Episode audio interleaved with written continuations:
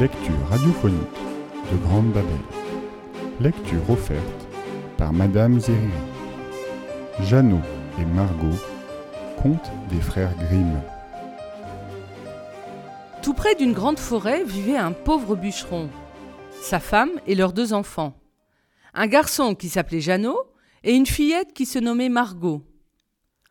Le bûcheron gagnait si peu qu'il n'avait presque rien à leur donner à manger d'ordinaire. Mais lorsqu'il eut la famine dans la contrée, ce fut même le pain quotidien qui manqua. Un soir qu'il ne pouvait dormir à cause de ses soucis, et qu'il se retournait dans son lit en soupirant à cause de ses tristes pensées, il dit à sa femme Qu'allons-nous devenir? Et comment pourrions-nous faire manger nos enfants quand nous n'avons rien à manger nous-mêmes? Sais-tu quoi, mon homme? Demain matin, de très bonne heure, nous emmènerons les enfants dans la forêt, là où elle est la plus épaisse. Nous leur préparerons un feu là-bas, et nous leur donnerons encore à chacun un dernier petit bout de pain. Puis nous irons à notre travail et nous les laisserons seuls. Ils, ne retrouveront plus le chemin de la maison et nous en serons débarrassés. Non, femme. Je ne peux pas faire cela, dit-il. Comment prendrais-je sur mon cœur de laisser mes enfants tout seuls dans la forêt, avec les bêtes sauvages qui ne tarderaient pas à venir les dévorer? Idiot que tu es dit la femme. Nous allons donc mourir de faim tous les quatre, et il ne te reste plus qu'à raboter les planches pour nos cercueils. Sans lui laisser ni trêve ni repos, elle continua et insista jusqu'à ce qu'il eût consenti. Mais quand même, dit l'homme, ces pauvres enfants me font regret.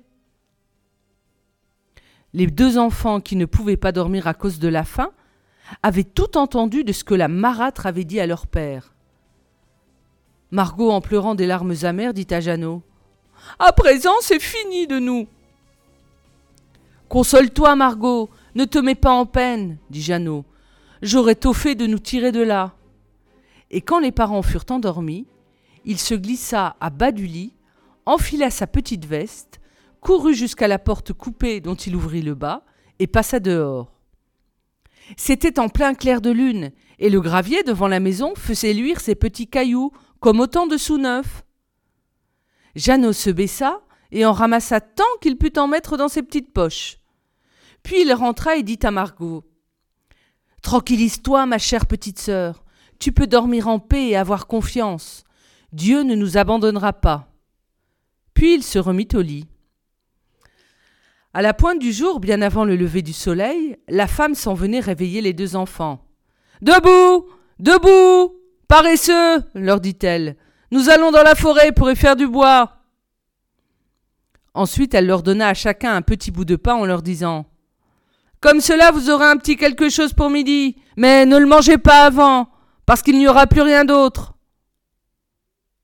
Margot serra le pain sous son tablier, puisque Jeannot avait les cailloux dans ses poches, et en route pour la forêt. Après un petit bout de chemin, Jeannot s'arrêta et se retourna pour jeter un coup d'œil du côté de la maison. Puis encore un peu plus loin encore. Et encore il recommençait la même chose. Qu'est-ce que tu as à toujours regarder et traîner en arrière? lui dit son père. Tâche de faire attention et n'oublie pas de faire marcher tes jambes. Ô père, c'est mon petit chat blanc que je regardais. Il est monté sur le toit et veut me dire adieu. Idiot, dit la femme, ce n'est pas ton chat, c'est le soleil levant qui luit sur la cheminée. Mais Jeannot n'avait ni regardé ni vu son petit chat. Il avait seulement tiré chaque fois un petit caillou blanc de sa poche pour le jeter sur le chemin. Lorsqu'ils furent arrivés au beau milieu de la forêt, le père dit À présent, les enfants, vous allez me ramasser du bois. Je vais vous faire un feu pour que vous n'ayez pas froid. Jeannot et Margot rapportèrent du bois mort et en firent tous les deux une petite montagne. Le feu fut allumé, et quand la femme fut bien haute, la femme dit Vous les enfants, couchez-vous près du feu et reposez-vous pendant que nous allons plus loin faire du bois. Nous viendrons vous chercher quand nous aurons fini. Jeannot et Margot se tinrent sagement près du feu, et quand ce fut midi, Chacun mangea son petit bout de pain. Ils croyaient que leur père n'était pas loin parce qu'ils entendaient les coups de la cognée. Mais ce n'était pas sa hache qu'ils entendaient frapper. C'était une grosse branche qu'il avait attachée de telle sorte que le vent la fit battre çà et là. Et comme ils étaient restés là longtemps, ils eurent les yeux lourds de fatigue et finirent par s'endormir. Quand ils se réveillèrent, c'était déjà nuit noire. Margot commença à pleurer en disant Comment allons-nous faire à présent pour sortir de la forêt? Mais Jeannot la réconforta et lui dit Attends seulement que la lune se lève, ce ne sera pas long, et nous trouverons bien le chemin. Et quand la pleine lune fut levée, Jeannot prit Margot par la main et emmena sa petite sœur en suivant le chemin tracé par les cailloux blancs, qui luisaient comme des sous neufs. Ils marchèrent toute la nuit et n'arrivèrent qu'à la pointe du jour devant la maison de leur père. Ils frappèrent à la porte et la femme vint ouvrir. Et quand elle vit que c'était Jeannot et Margot, elle s'écria Méchants enfants Dormir si longtemps dans la forêt, en voilà des façons. Nous avons cru que vous vouliez ne plus jamais revenir. Le père, par contre, se réjouit de les revoir, car son cœur lui pesait de les avoir laissés comme cela tout seuls.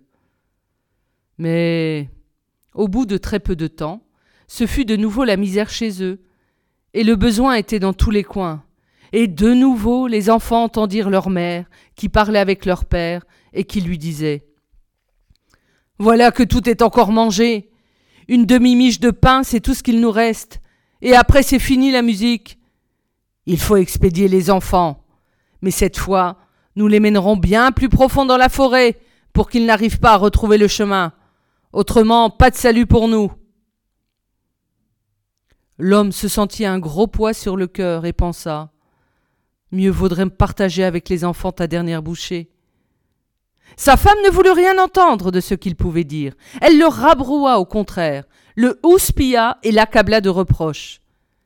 Qui a dit A doit aussi dire B. Et puisqu'il avait consenti la première fois, il fallut bien qu'il cédât la seconde aussi. Mais les enfants ne dormaient pas non plus, et ils avaient surpris tout le dialogue. Aussi Jeannot se leva-t-il, quand les vieux se firent endormis, comme la fois d'avant, voulant se glisser dehors. Mais cette fois, la mère avait fermé les deux parties de la porte et il ne put sortir. Néanmoins, il réconforta sa petite sœur et lui dit Ne t'inquiète pas, Margot, tu n'as pas besoin de pleurer et tu peux dormir tranquille. Dieu nous assistera encore. Au petit matin, la femme vint tirer les enfants du lit, mais le petit bout de pain qu'ils reçurent était encore un plus petit bout que l'autre fois. En route vers la forêt, Jeannot les mietta dans sa poche et s'arrêta de temps à autre pour en jeter une miette sur le chemin. Jeannot, qu'est-ce que tu restes en arrière à regarder n'importe quoi? gronda le père. Allons, avance C'est mon petit pigeon blanc que je regardais, dit Jeannot.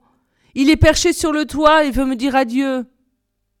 Idiot Ce n'est pas ton petit pigeon, dit la femme. C'est le soleil levant qui luit sur la cheminée ce qui n'empêcha pas le garçon de jeter de place en place toutes les miettes de son pain sur le chemin. La femme emmena les enfants bien plus au cœur de la forêt, dans un endroit qu'ils n'avaient jamais vu de leur vie. Un grand feu fut préparé de nouveau, et la mère leur dit Restez là, les enfants, et quand vous serez fatigués, vous n'aurez qu'à dormir un peu. Nous allons faire du bois un peu plus loin, et ce soir, quand nous aurons fini, nous viendrons vous chercher. Lorsque ce fut midi, Margot partagea un peu de pain avec Jeannot, puisqu'il avait semé son morceau miette par miette tout le long du chemin. Après, les enfants s'endormirent et le temps passa. L'après-midi s'écoula, puis le soir, mais personne ne revint près des pauvres petits. Quand ils se réveillèrent enfin, c'était déjà nuit noire, et Jeannot consola sa petite sœur en lui disant Attends seulement que la lune se lève, Margot, alors nous pourrons voir les miettes que j'ai répandues, et qui nous montreront le chemin jusqu'à la maison.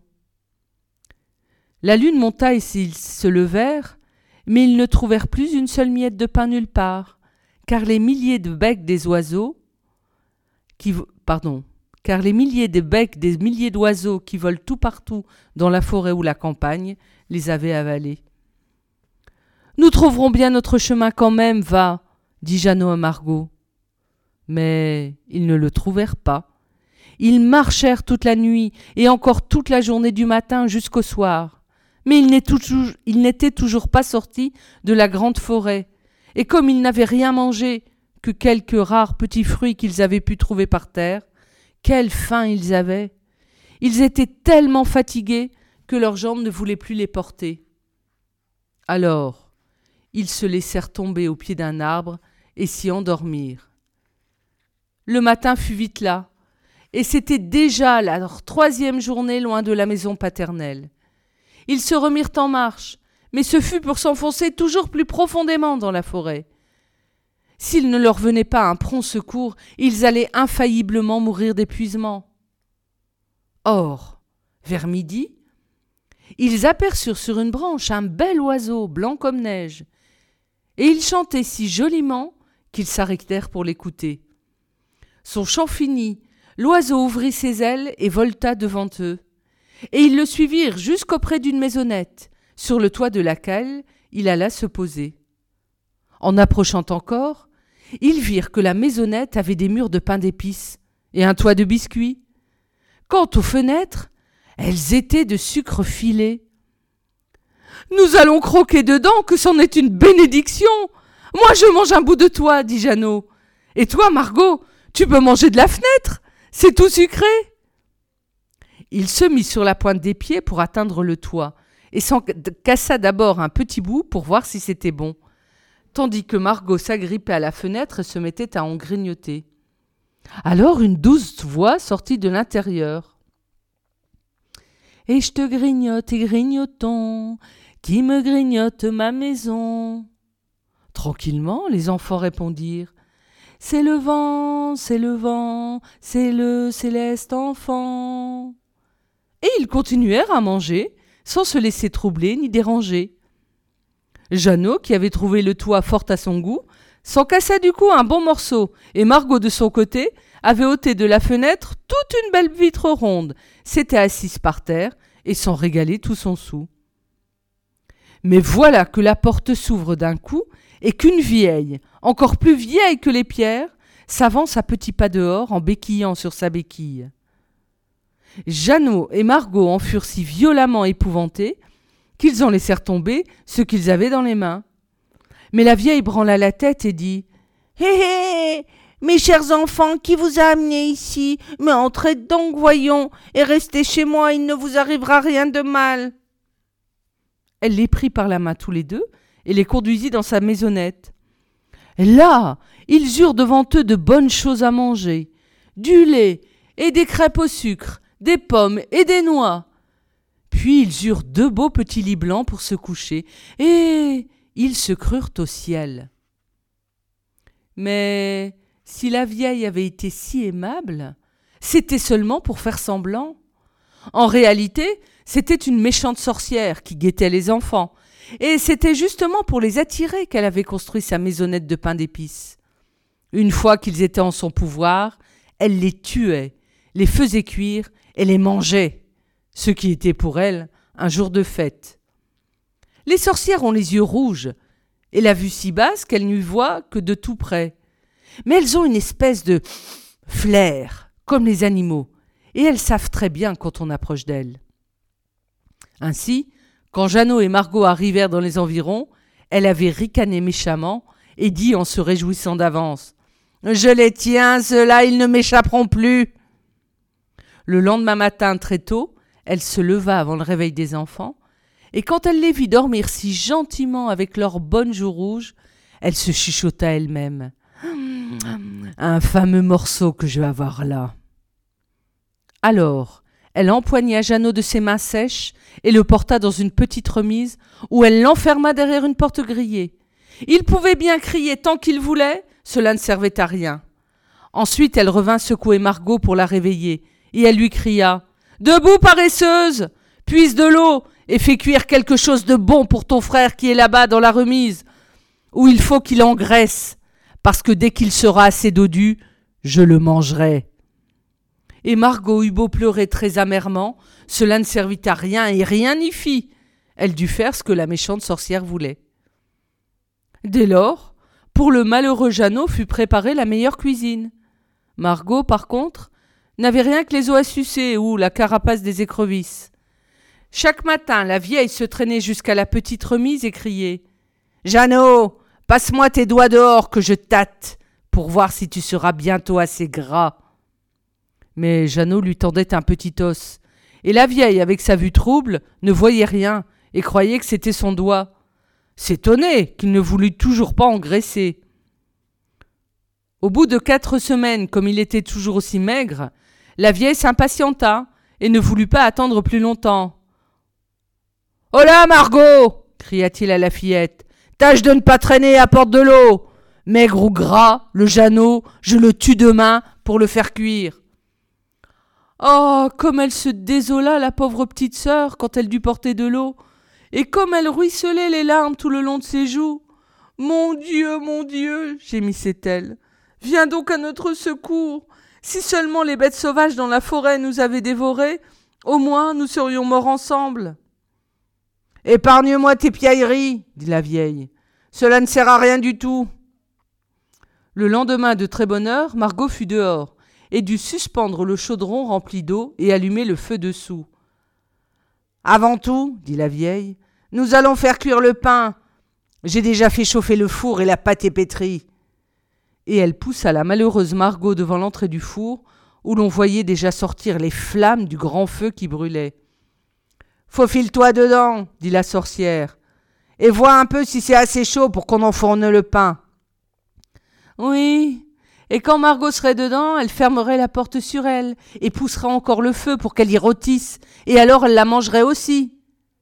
Mais Margot avait compris ce qu'elle avait dans la tête, et elle dit Je ne sais pas comment m'y prendre pour entrer là-dedans, que faut-il faire? Stupide dinde s'exclama la vieille. L'ouverture est bien assez grande, regarde, je pourrais moi-même y passer. Et en même temps, elle s'accroupissait devant le four et y poussait à petits coups pour y engager la tête. Alors, Margot la poussa un grand coup pour la faire basculer dedans, ferma la porte de fer et bloqua le gros verrou. Oula Quel hurlement affreux Elle se mit à pousser là-dedans Mais Margot s'éloigna de toute la vitesse de ses petites jambes, et il fallut bien que la maudite sorcière brûlât et périt misérablement. Margot s'était précipitée directement vers Jeannot, ouvrant bien vite la petite remise en lui criant Jeannot, nous sommes libres La vieille sorcière est morte Tel un oiseau hors de sa cage, il était sorti dès que la porte s'était ouverte. Et quelle joie pour eux Et comme ils tombèrent dans les bras l'un de l'autre, s'embrassèrent et gambadèrent comme des fous. Maintenant qu'ils n'avaient plus rien à craindre, ils entrèrent dans la maison de la sorcière, où il y avait dans tous les coins des coffres pleins de perles et de pierres précieuses.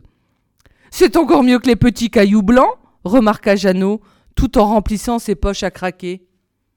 Moi aussi, je veux rapporter quelque chose à la maison, dit Margot, qui en prit plein son tablier. Mais à présent, allons-nous-en, dit Jeannot, parce qu'il faut d'abord sortir de cette forêt de sorcières. Ils s'en allèrent et marchèrent pendant quelques heures, mais là, ils furent arrêtés par une large rivière. Nous ne pouvons pas traverser, dit Jeannot. Je ne vois ni pont, ni gué. Et pas le plus petit bateau non plus, ajouta Margot. Mais je vois là un canard blanc. Et si je lui demande, il va bien nous aider. Canard blanc, canard blanc, ici Margot et petit Jean. Aucun sentier, pas de pont, porte-nous sur ton beau dos. Ainsi avait-elle appelé, et le canard s'était aussi approché.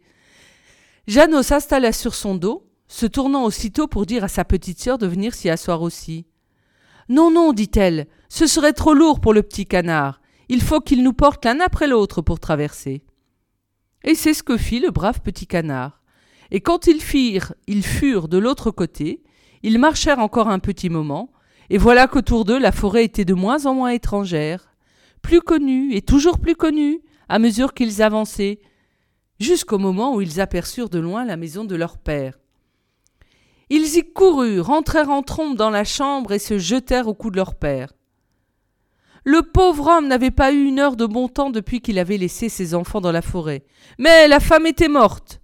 En secouant son tablier, Margot fit cascader les perles et les pierres précieuses qui roulèrent de tous côtés, cependant que Jeannot les tirait par poignées de ses poches et les faisait rouler aussi. De leurs soucis dès lors, ils ne surent plus rien, et ils vécurent ensemble, en perpétuelle joie. Mon conte est fini, trotte la souris, et celui qui l'apprendra pourra se faire un grand bonnet, un grand bonnet de sa fourrure, et puis voilà.